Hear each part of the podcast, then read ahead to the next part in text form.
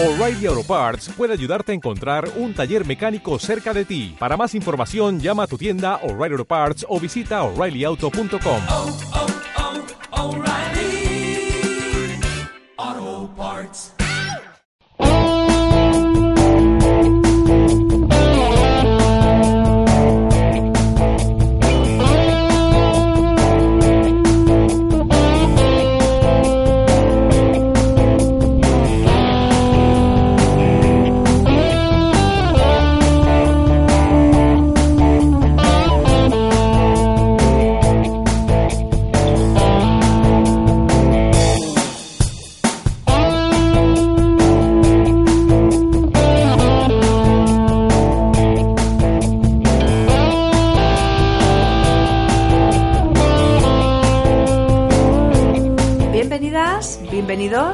furgoneteras, furgoneteros, autocaravanistas.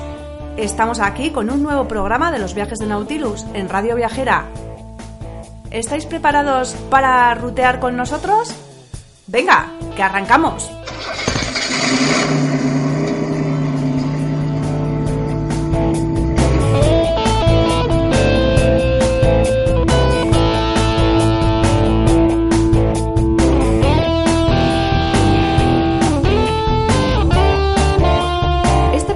Va a ser un poco diferente, porque viajaremos a dos lugares completamente distintos, pero a los dos de la mano de Marco Topo. ¿Y qué es Marco Topo?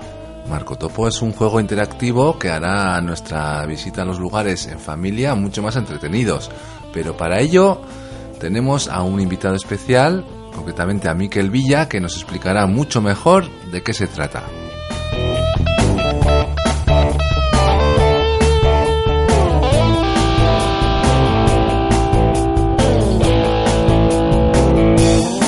Además, en este programa tenemos otra novedad. Dedicaremos por primera vez un espacio a las mujeres viajeras. Auténticas trotamundos que lucharon contra viento y marea para lograr viajar en libertad.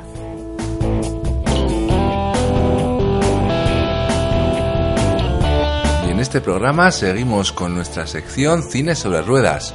Hoy también traemos película, no te la pierdas.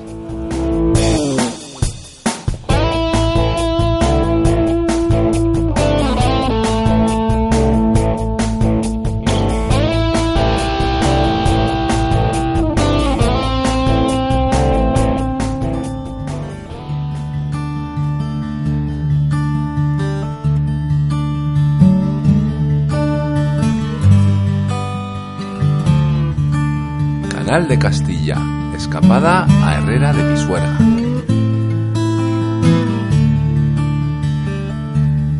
Una escapada de fin de semana nos lleva a medio camino entre Palencia capital y la montaña palentina a descubrir los encantos de Herrera de Pisuerga y una gran obra de ingeniería, el Canal de Castilla. ¿Vienes?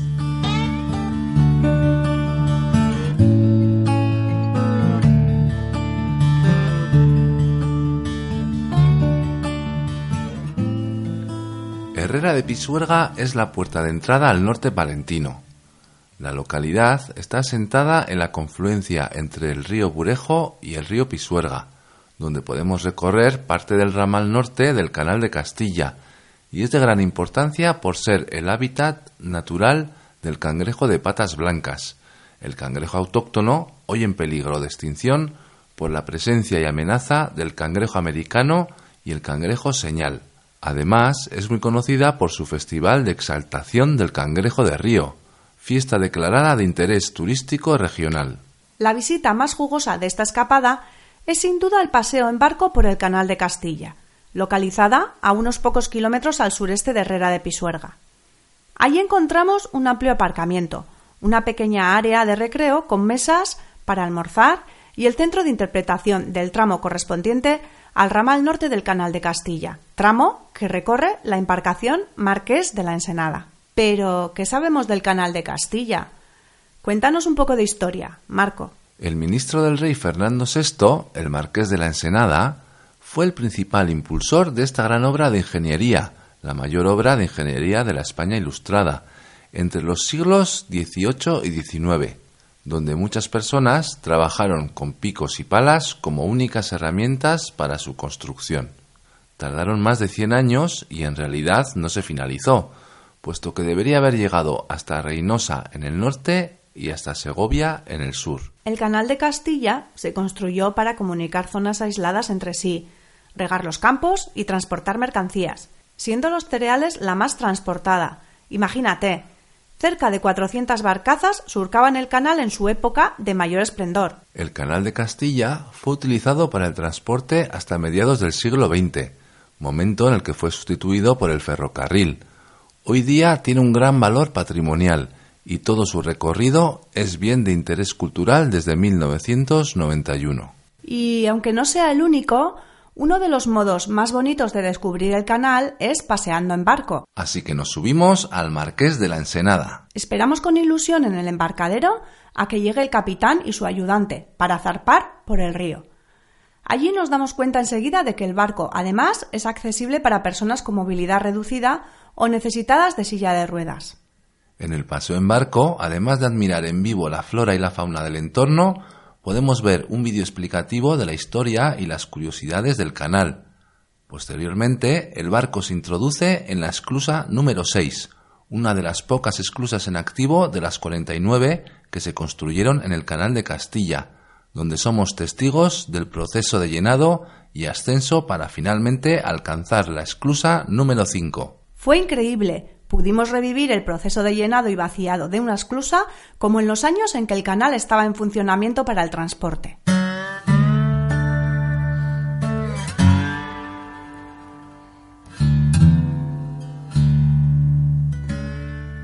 Durante el paseo, además, pudimos jugar y enterarnos de muchas curiosidades gracias al juego interactivo de Marco Topo, del que ya os hablaremos un poco más tarde. No tenéis más que solicitarlo en el centro de interpretación. El barco además es un medio de transporte ecológico, ya que se mueve impulsado por energía eléctrica, de modo que no emite fluidos, no hace ruidos y así evita dañar o molestar a las plantas y animales que viven en el canal. Pero además de pasear en la barca, merece la pena dar una vuelta por el bello entorno del canal, echar un ojo a la presa de San Andrés, cruzar el encantador puente colgante construido en madera y acero, caminar por el camino de Sirga o asomarse al espectacular mirador sobre el río Pisuerga. Haz algo, cierra los ojos y siente el río.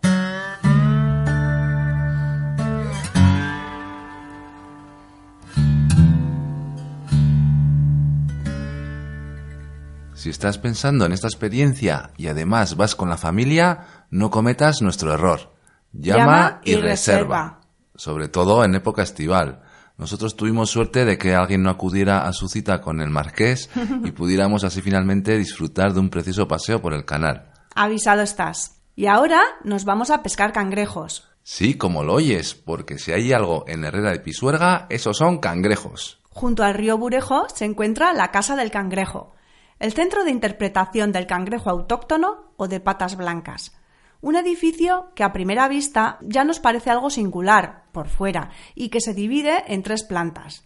En la primera podemos disfrutar de una serie de juegos interactivos que nos proponen diferenciar el cangrejo burejo de patas blancas del americano, reciclar los objetos del río, un montón de juegos divertidos para pasarlo bien y aprender en familia. Es cierto, allí pudimos pasar un buen rato y familiarizarnos con el tema. En la segunda planta del edificio podemos visitar una exposición que recrea el ecosistema fluvial acompañado de tres grandes acuarios, donde podremos localizar los cangrejos retozando por el fondo. La parte explicativa comienza con esta bonita frase. Érase una vez un cangrejo de patas blancas que vivía tranquilo en su río de aguas limpias y frescas, lleno de comida y refugios. Allí vamos de pantalla en pantalla, mirando con curiosidad y atención una serie de documentales que nos ponen de relieve las características, vida y reproducción del cangrejo autóctono de patas blancas que hoy día protegido habita el río Burejo y donde finalmente se revela la importancia de la conservación del cangrejo autóctono para el equilibrio de los ríos. Ahora que ya conocemos al cangrejo de patas blancas, vamos a pescar sus enemigos, el cangrejo americano y el cangrejo señal. Por dos euros, en el mismo centro de interpretación del río, alquilamos unos reteles con carnaza y disfrutamos de la emoción de pescar algún cangrejo, que después hay que devolver al río, puesto que se trata de pesca sin muerte. Sí que tenemos que decir con un poco de pena que nosotros no tuvimos suerte con la pesca. Tampoco fuimos a la mejor hora, ¿eh? que hay que ir a primera de la mañana a última de la tarde. ¿no? Lo que sí pe- que pescamos fueron unas ricas cervezas en el bar y la terraza del centro de interpretación. Sí, porque sirven eh, cervezas artesanas de la zona. Eso es. Eh, concretamente tomamos una cerveza rubia y una pelirroja, por decirlo así de alguna manera, y eran una era de León y la otra de Palencia. Así que bueno, apuntadlo porque la verdad es que merecía la pena. Eso sí, aunque no pescamos ningún cangrejo, mientras esperábamos a ver si había suerte y mientras nos tomábamos esas ricas cervezas, vimos corretear por entre las piedras del río un precioso bisón. Tuvimos mucha suerte. Toma ya. Y como era verano y el sol apretaba bien, nosotros decidimos, eh, bueno, hacer un plan del que tiramos mucho en estas ocasiones, ¿verdad? Siempre que, bueno, que estamos un poco sofocados por el calor, buscamos una piscina municipal y curiosamente en Herrera de Pisuerga, pues la piscina está muy cerca, pues tanto del aula de cangrejos, está al lado mismo, como del área de autocaravanas. Así que al agua patos. Las piscinas han sido reformadas hace poco, por lo que nos encontramos con aseos y duchas muy nuevas, piscinas con agua fresca y limpia e incluso instalaciones de frontón y pádel anexas. Tentador, ¿verdad?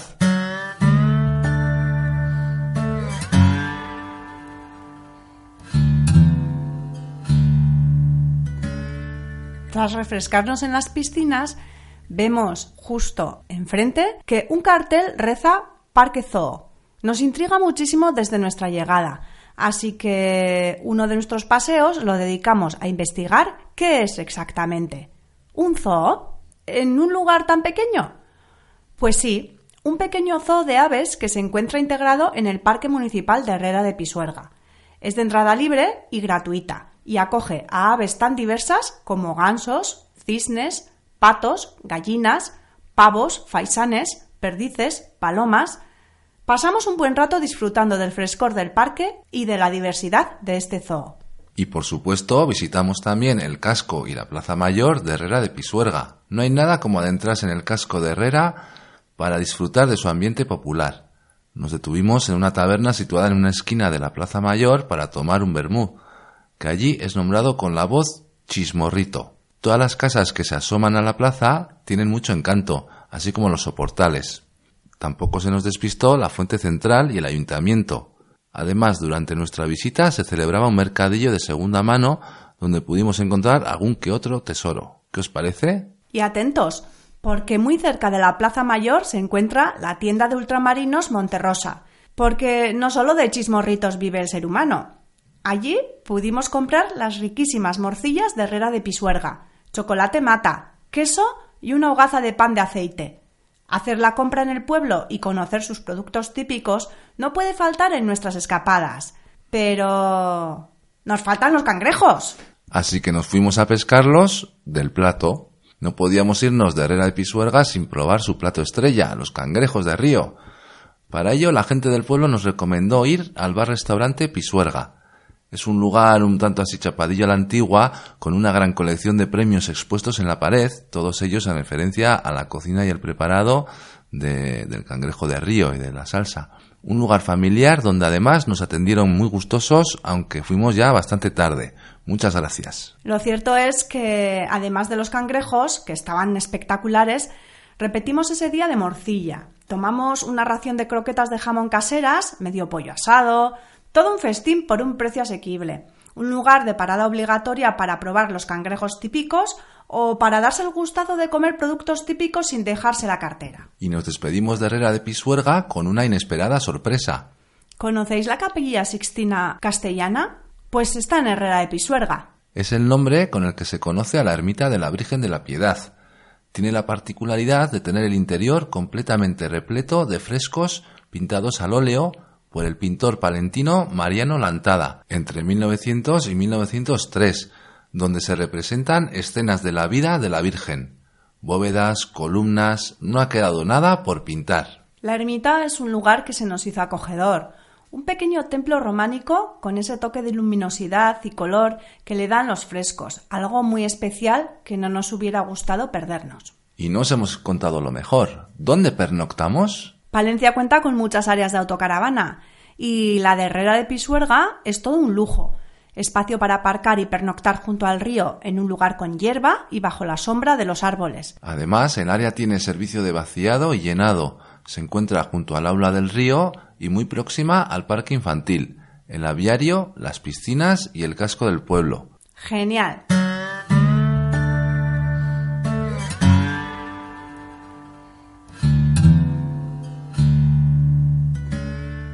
Poco podíamos imaginar antes de ir que este pueblo contará con tantos encantos. Herrera de Pisuerga nos ha sorprendido con su acogedora área de autocaravana junto al río Burejo, sus especialidades gastronómicas, las variadas actividades para toda la familia y un espectacular paseo por el Canal de Castilla. ¿Os animáis a visitarla? Nosotros ya estamos pensando en regresar a Palencia.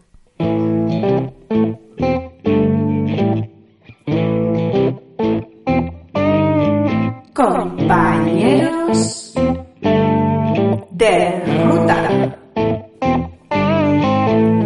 Bueno, pues hoy estamos con un invitado muy especial. Él es eh, Miquel Villa, el cofundador del juego interactivo Marco Topo, un juego que, bueno, está en boca de muchas familias y queremos que él nos cuente de qué se trata esto más de primera mano. Buenas, buenos días. Hola, ¿qué tal, Yorcha? Hola, Miquel.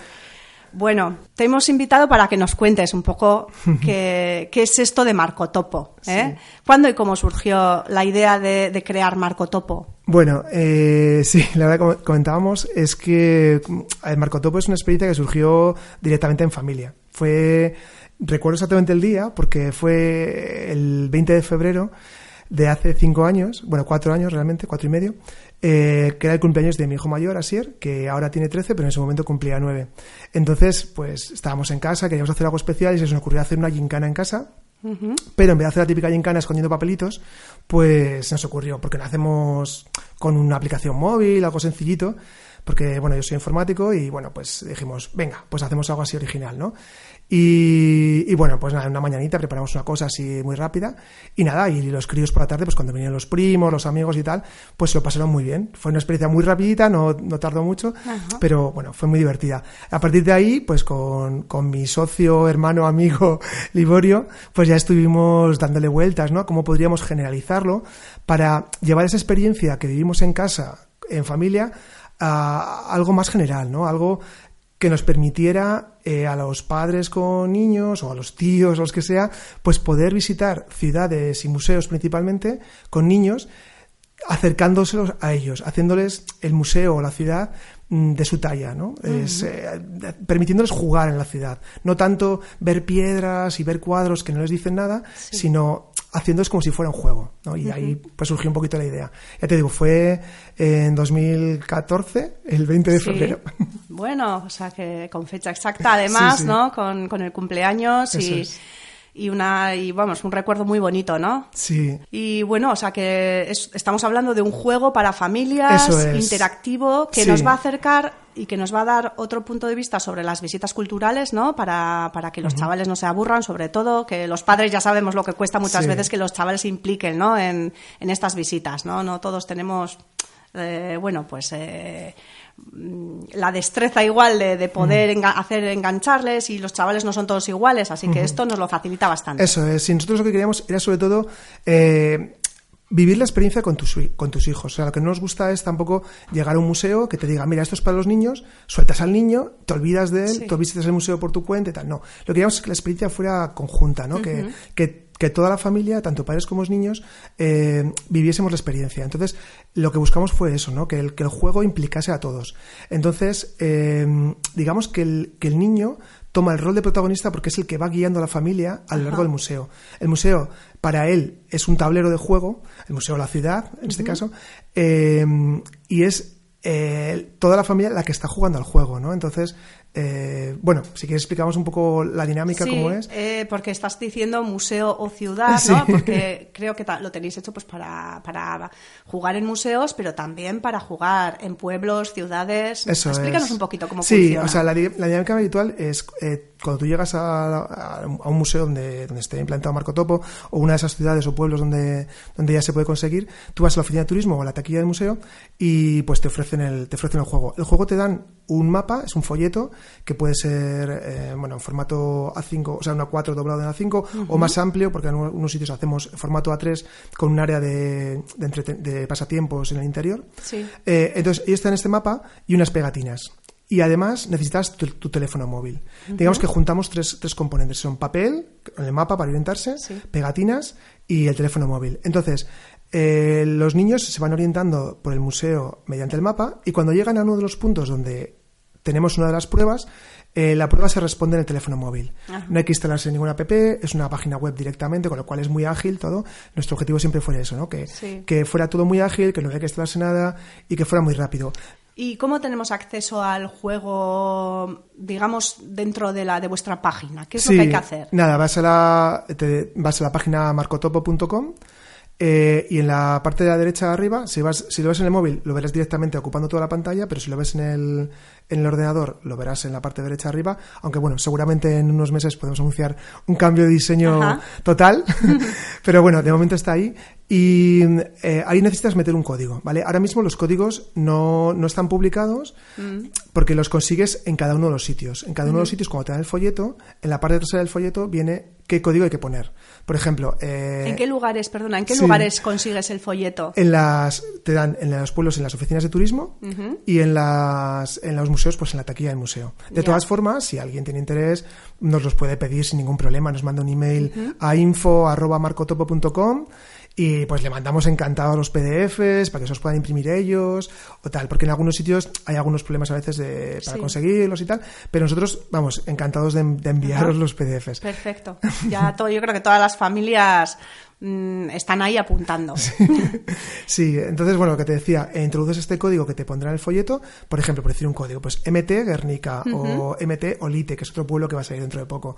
Entonces, ya una vez que metes ese código, ya el juego se adapta específicamente a ese pueblo o a ese museo Sí. y ya te va a aparecer las N preguntas, que suelen ser 12, relativas a esa localidad o a ese museo. Ajá. ¿Y qué, en, qué, en qué pueblos? ¿Nos puedes decir en Sí, algunos ver. pueblos, algunos museos, así para que los oyentes eh, se sitúen y vean si tienen alguna opción cerca de su casa para Vale. jugar? Pues mira, ahora mismo, a ver si me acuerdo de todos de memoria. Espero no dejarme ninguno porque si no luego estas cosas con son, ¿no? Pero bueno, así de memoria recuerdo. Por el norte estamos en Avilés, en Guernica, en Olite estaremos dentro de muy poquito, ¿vale? Mm, Bajando ya un poquito más para abajo tenemos un juego también en el Retiro. Y luego también estamos en, eh, más, más por el sur, pues estamos en Carmona, estamos en Osuna, eh, estaremos dentro de muy poquito también en Utrera, eh, estaremos en Nerja también dentro de poco, Ajá. en, en Estepona también estamos, y luego en la zona de la subbética, eh, eh, bueno, es una zona muy amplia dentro de Córdoba, que también estamos en, en muchos pueblos, en Lucena, en Cabra, en Rute, me estoy dejando uno seguro, en Iznájar también, Sí. y en Lorca también en Murcia, en Barcelona también tenemos, lo que pasa que este lo conseguimos, solamente lo distribuimos en un hotel, bueno, lo mismo, si a alguien le interesa, se lo mandamos el PDF, Sí. pero bueno, nuestra idea es estar en muchos más. Y luego en museos, estamos en Madrid, estamos en tres museos, que es el Museo de Ferrocarril, el Museo Sorolla y el Museo Nacional de Ciencias. Sí, luego en Burgos un museo súper interesante que es el Museo de la Evolución Humana, es un museo muy muy interesante. En Cantabria estamos en el MUPAC, que es un museo Sí, también muy muy interesante, que es bueno muy bonito, muy es pequeñito pero realmente es precioso. Y luego también estamos en un museo eh, en Zamora, en Pagos de Rey, un museo del vino muy interesante. Sí. Muchas familias piensan que los museos del vino no son para, Para ir con niños, niños ya. y todo lo contrario, de verdad, Claro. es un museo que merece muchísimo la pena. Todo es para ir con niños, ¿no? casi casi todo, se puede decir, ¿no? Sí, en familia. Muy bien. Y bueno, en este juego hay unos protagonistas muy, muy importantes, además de los niños y de los padres, ¿no? Y madres.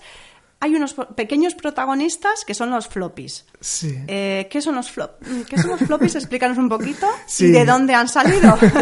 Sí, para las familias que cuando les dan el folleto, pues como os he dicho, os dan un folleto, unas pegatinas y la, y la aplicación en móvil que la tienes tú en tu móvil. Bien, las pegatinas eh, son unos dibujitos que son los floppies, como bien dices, y son unas criaturas mágicas, ¿vale? La verdad es que no tenemos muy claro de dónde han venido, pero sí que sabemos... Son mágicas. Son mágicas, son- sabemos que son mágicas y sabemos que vienen de las ilusiones y los deseos de los niños. Ajá, qué Eh, entonces, sí, entonces lo que tenemos también es siempre, bueno, eh, ahora mismo justo, eh, bueno, estamos acabando de hacer un concurso ¿no? de, de- para dibujar nuevos floppies, pero tenemos siempre abierta una, una ventana a que los niños nos envíen sus, sus propios dibujos, ¿no? Sus propias, lo que a ellos les venga a la cabeza, ¿no? Sus deseos, sus ilusiones plasmados en una figurita, ¿no? Son pequeños muñequitos con, digamos que tienen como una forma de gota de agua, más o menos, y cada uno, pues, con sus variaciones, ¿vale?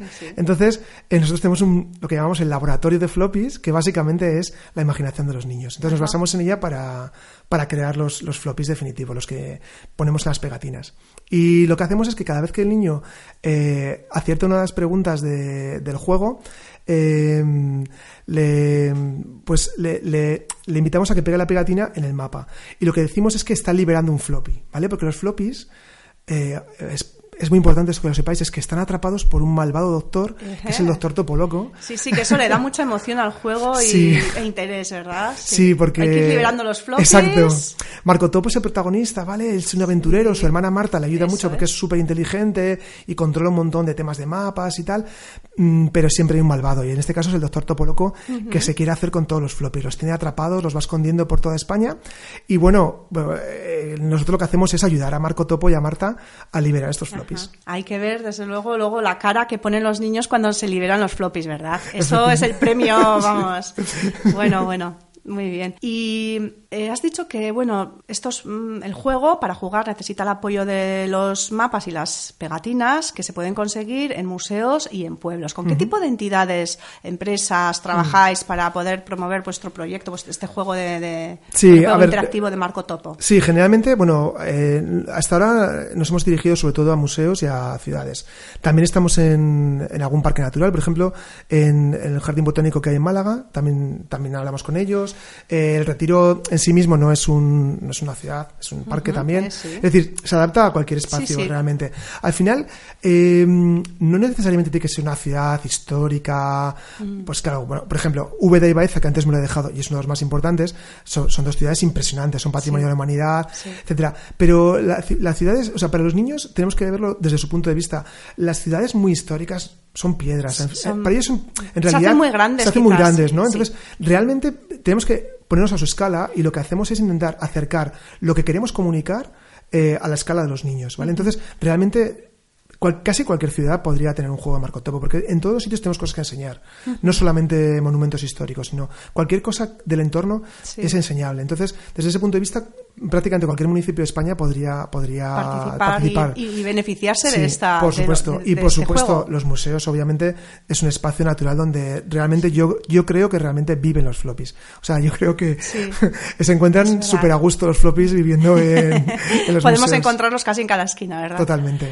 Bueno, muy bien. ¿Y quién y quiénes sois? ¿Quiénes sois eh, los componentes del equipo de Marco Topo? Porque has venido tú Sí. a hablar con nosotros, pero sabemos que también Sí. eh, está Liborio, pero detrás tenéis más gente, ¿verdad? Sí, ahora somos un equipo, lo que es en, en la empresa, somos cinco personas, eh, Liborio y yo, que somos los cofundadores, eh, que llegamos ya con la idea cuatro años y medio, como os decía antes, y luego, pues bueno, hemos ido creciendo y, y ya, claro, no dábamos abasto, entonces, bueno, hemos ido incorporando personas.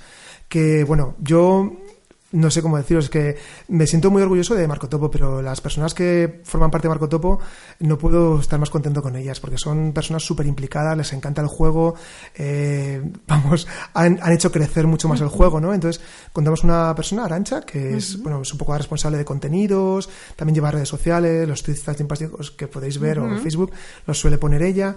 Eh, luego contamos con Yani, que es una programadora excepcional, que, bueno, es de Guecho, también es una chica muy joven, pero que es súper, es- bueno, es espectacular. y, y luego, y luego la última incorporación que ya hemos incluido en el equipo también es Bea, que nos ayuda con los temas de dibujo, con el diseño, también que, bueno, que enseguida en cuanto ha entrado ella, pues también hemos dado un salto de calidad porque ya no dependemos de terceras personas, sino que ya estamos dentro del equipo. A ver, nuestra idea es ir creciendo poco a poco y, y ir incorporando más personas, Sí. pero bueno, dentro de nuestras posibilidades, claro. Sí, o sea que bueno, es genial, ¿no? Pues sois un equipo joven, Sí. eh, bueno, no tan joven. ¿no? Oh, Gracias por lo de joven. Bueno, pero- sí, oye. no, pero sí, las chicas sobre todo son más jóvenes Sí, que nosotros, sí. Muy bien, estupendo. Y bueno, mm, ¿qué dirías? A ver, a, a las familias que nos están Mm. escuchando, ¿qué dirías? A ver, ¿cómo...? Sí, ¿Qué les yo- dirías a Yo lo que les diría es, eh, lo primero, obviamente, si tenéis posibilidad de jugar a Marco Topo, probadlo por lo menos en alguna localidad que esté cerca o acercaos a alguno de los pueblos que, en los que ya está el juego, los museos, porque realmente es una experiencia que os va, a- os va a cambiar el punto de vista de cómo visitar una ciudad o un museo con niños, ¿vale? Que generalmente tendemos la tendencia a, mira, con los niños solo se puede ir a la playa Ya. y poco más, ¿no? Sí. eh, yo creo que, que te va a permitir verlo de otra forma. También a los niños les va a hacer que, que crean que ir a un sitio, a un museo, es algo divertido, ¿vale? Eso es. Ese es nuestro objetivo un poco, ¿no? Pero lo que sí que les diría es que eh, allá donde no esté Marco Topo, eh, algún día llegaremos, ¿no? Pero mientras llegamos, que investiguen, porque hay cantidad de museos en España que hacen muchísimas actividades para familias. Y lo desconocíamos. Yo, por lo menos, como padre, lo desconocía antes de, de implicarme con Marco Topo. Pero luego vas investigando, vas conociendo los museos, las ciudades. Y ya os digo, sobre todo en España tenemos, contamos con un montón de museólogos y gente especialista en educación que hacen un montón de actividades en los museos. Casi todos los museos de España tienen actividades para familias específicas. Y yo os animaría a investigar, porque de verdad que, que, que no sabemos lo que tenemos y lo tenemos al lado de casa. Bueno, pues nada, ahí queda esto. Desde luego hay que acercarse a los museos y sobre todo, pues eso, hay que jugar con Marco Topo, probarlo por lo menos. Y bueno, aquí una familia, os lo dice una familia que ya ha estado jugando con Marco Topo, una familia jugona que de verdad merece muchísimo la pena. Muchas gracias, Miquel. Bueno, gracias a ti por invitarnos. Es, es free.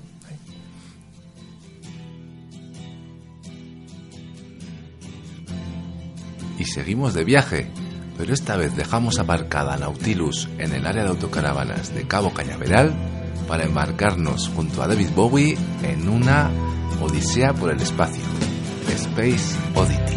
Ground control to Major Tom. Ground control to Major Tom. Take your protein pills and put your helmet on. Ground control to Major Tom. Commencing countdown engines on. Three, two, check ignition and may God's love be with you.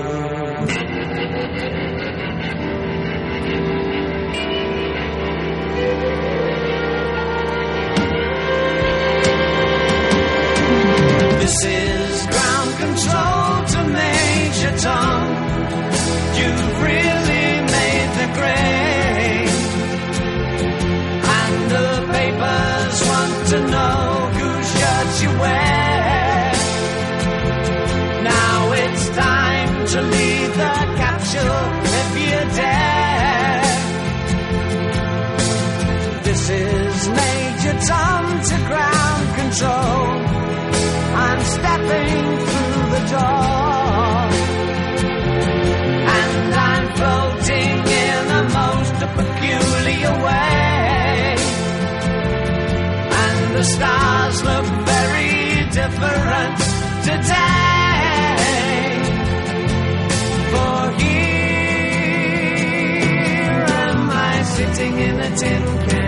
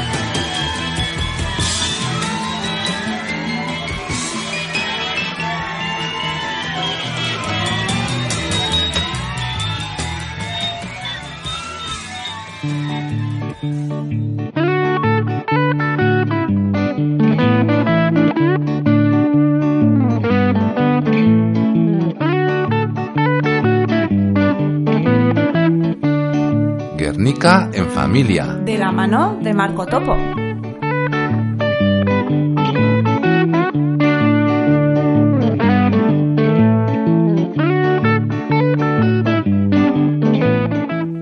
Además de viajar por Europa, nos encanta disfrutar de nuestra tierra y nunca nos falta la curiosidad para escaparnos a lugares más cercanos en familia y conocer sobre nuestras raíces.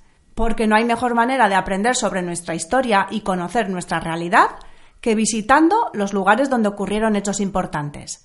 En eso Guernica tiene mucho que enseñar, aunque cuando vamos en familia y con niños a veces se nos hace difícil engancharles a este tipo de visitas. Por eso, en esta escapada para conocer Guernica, lo hemos hecho de un modo original, motivador y diferente. Nos hemos ido de la mano de Club Marco Topo. Que después de haber escuchado a Miquel, ya sabemos lo que es. Vamos, Guernica nos espera. Neska polit bat jago glaukizko herrien, sortzi nobio jo zakurte biterdien, sortzi garen aiauko kinozko larrien, ez ibili baziren finezak arbilen, lehenengo nobioa zalaku berue, mutil galanta baina beku gipardue, ari sartu ban eun eure estadue, orain egongo nintzen ondo eskondue,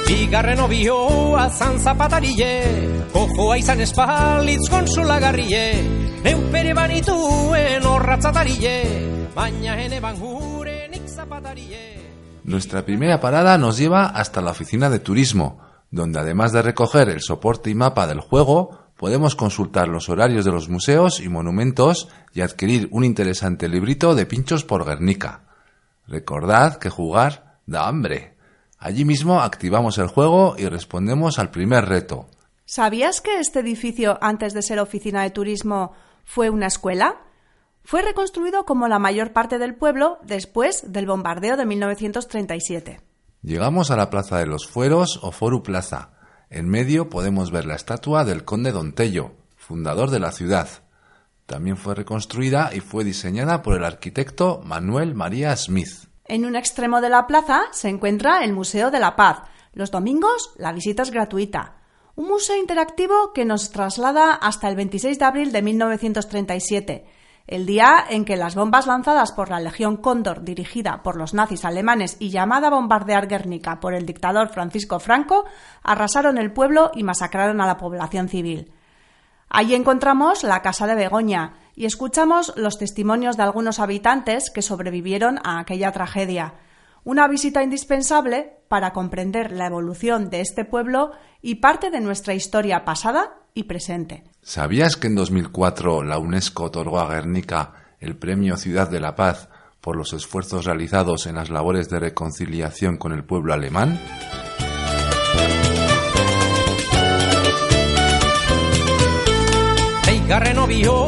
Obioa eustake eulea, prakasari inuzente koite du pobrea, ipere balduen eskondu gurea. Y seguimos ruta.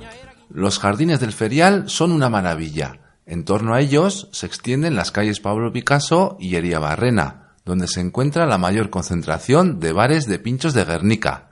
Esto se pone interesante.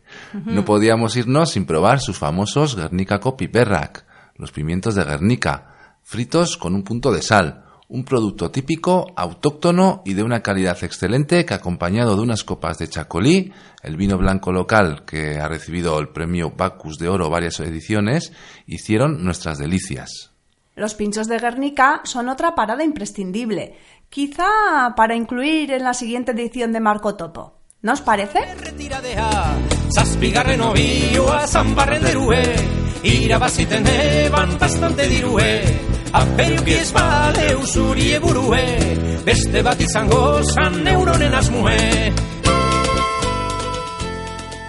En la Plaza del Paseo o Pasea Lecua se conservan aún los edificios de las antiguas escuelas, de 1927. Separada por sexos, como antiguamente, es uno de los pocos edificios, tan solo un 1%, que quedó en pie tras el bombardeo. En un extremo de la misma plaza, entrando por la taberna de los jubilados, llegaremos hasta uno de los seis refugios antiaéreos públicos que se construyeron en Guernica. Dentro asistimos a la recreación de un auténtico bombardeo, con luces parpadeantes, sirenas y miedo en el aire. ¿Te lo imaginas?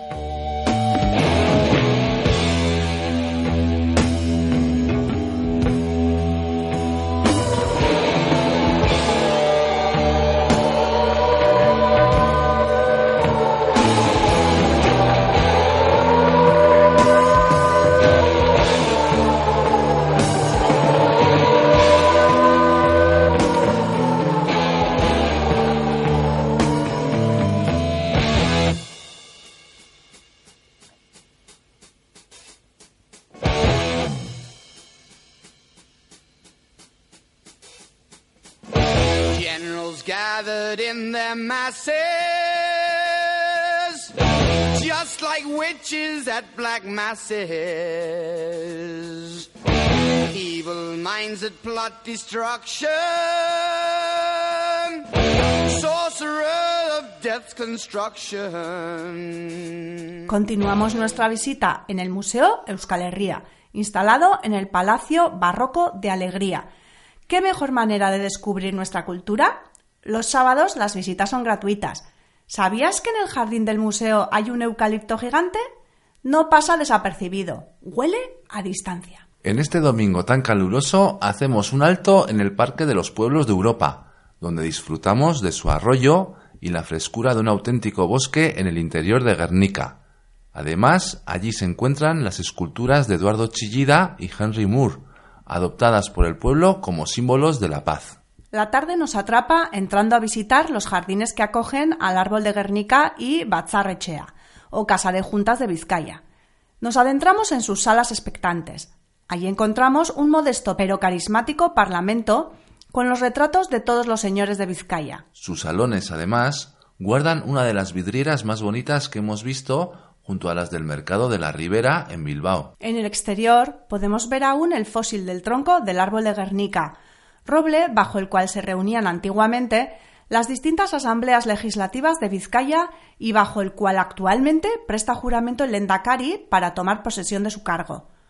¿Sabías que los árboles son un elemento sagrado en las antiguas creencias vascas?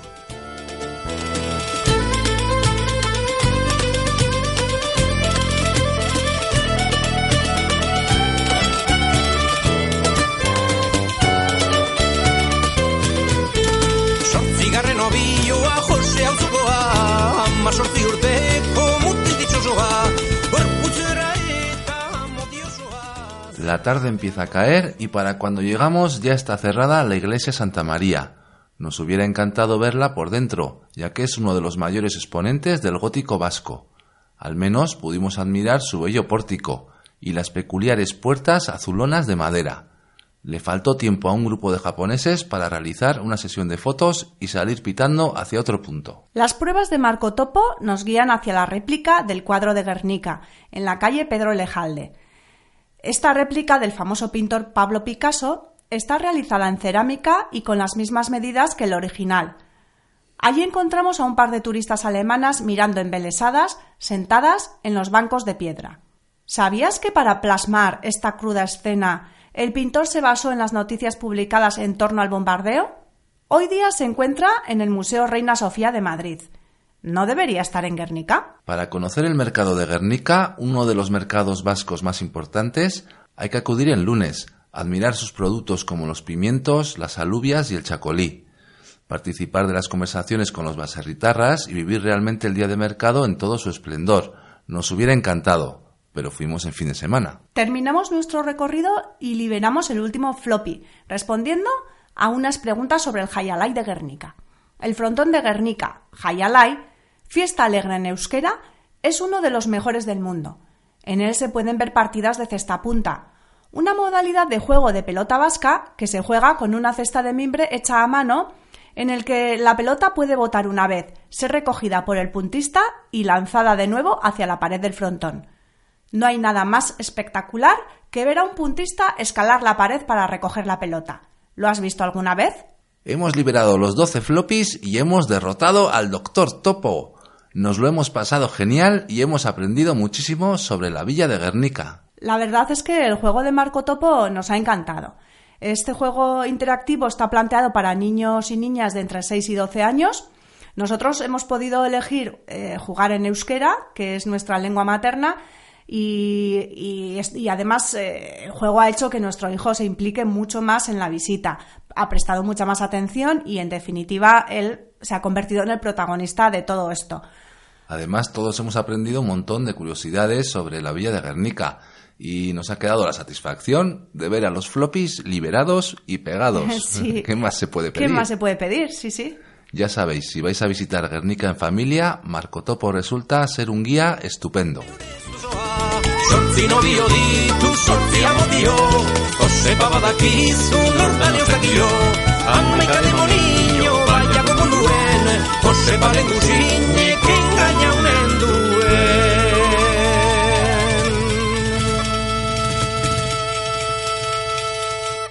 Como novedad, ya os hemos anunciado que en este programa os vamos a invitar a conocer a las mujeres viajeras de ayer y de hoy. Este va a ser un pequeño espacio que dedicaremos a todas las mujeres que hicieron y hacen de sus viajes buenas historias para ser leídas o contadas y en especial a aquellas que en estos momentos viven nuevas experiencias por el mundo. Cuando Norma Jean Bauer-Smith fue diagnosticada con cáncer de útero a los 90 años, esta residente de Michigan optó por no someterse a un tratamiento contra el cáncer y eligió recorrer los Estados Unidos en una casa rodante capitaneada por su hijo Tim y su esposa Raimi. El trío se lanzó a la carretera, visitó parques nacionales, asistió a ferias del condado e incluso vio orcas frente a la costa de Washington. Un viaje seguido por millones de personas y una crónica en la página de Facebook Driving Miss Norma. Bauer Smith, de 91 años, murió el 30 de septiembre de 2016 en su cama en la autocaravana, tras haber cumplido su sueño.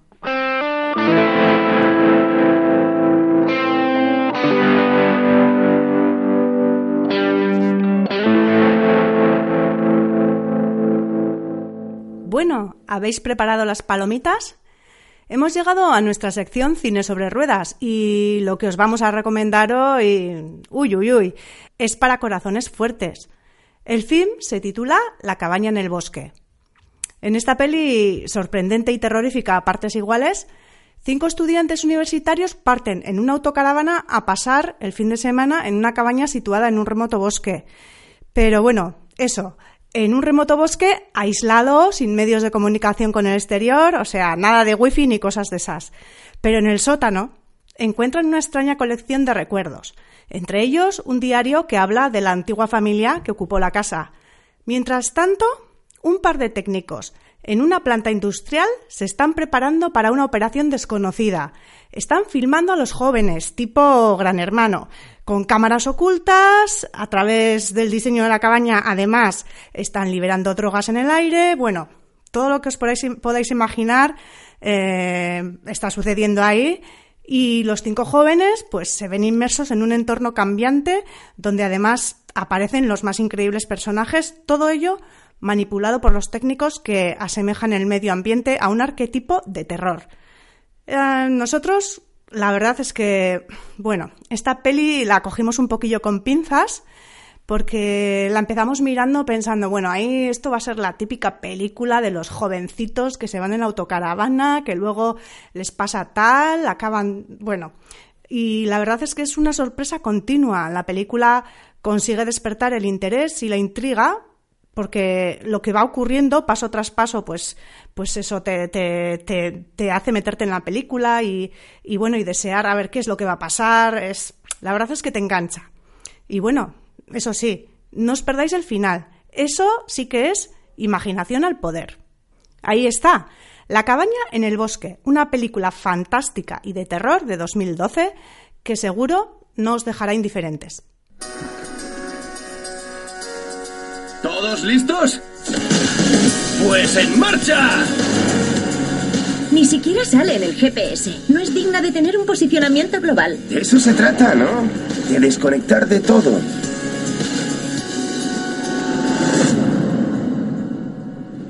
Hola. Me da que este trasto no acepta tarjetas de crédito. El cartel pone cerrado. Sí, estamos buscando... ¿Cómo se llama? Tillerman Road. Suficiente para llegar. Lo de volver es otra cosa. es alucinante. No. Venga ya.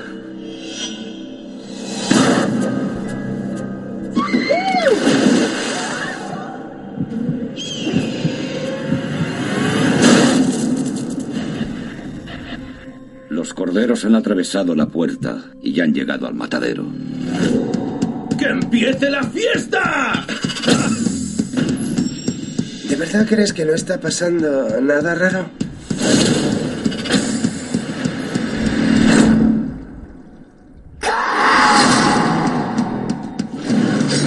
¿Qué es esa cosa? Permaneceremos juntos. No es buena idea. Deberíamos separarnos. Sí, buena idea. ¿Pero qué? Tenemos que largarnos.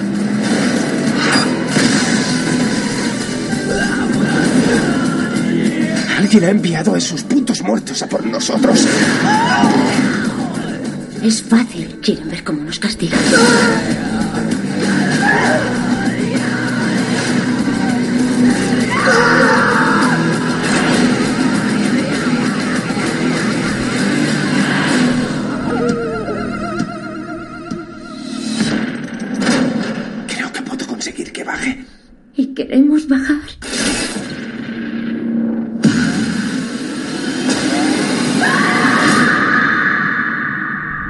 Hasta aquí el programa de esta semana.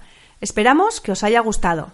Habéis escuchado los viajes de Nautilus en Radio Viajera y ya sabéis que podéis consultar toda la información en el blog www.furgovidayak.eus que se escribe con B y latina y K al final. Allí encontraréis fotos, coordenadas de los sitios que hemos visitado y mucho más. Además, si no quieres perdernos de vista y saber de todas nuestras escapadas, podrás encontrarnos en Twitter, Instagram y Facebook. Y síguenos si te atreves. Y ya solo nos queda recordaros que podéis dejarnos cualquier sugerencia, crítica, constructiva, claro, o petición vía los viajes de Nautilus arroba radioviajera.com. Nos despedimos con nuestros mejores deseos y que sigáis viajando en libertad.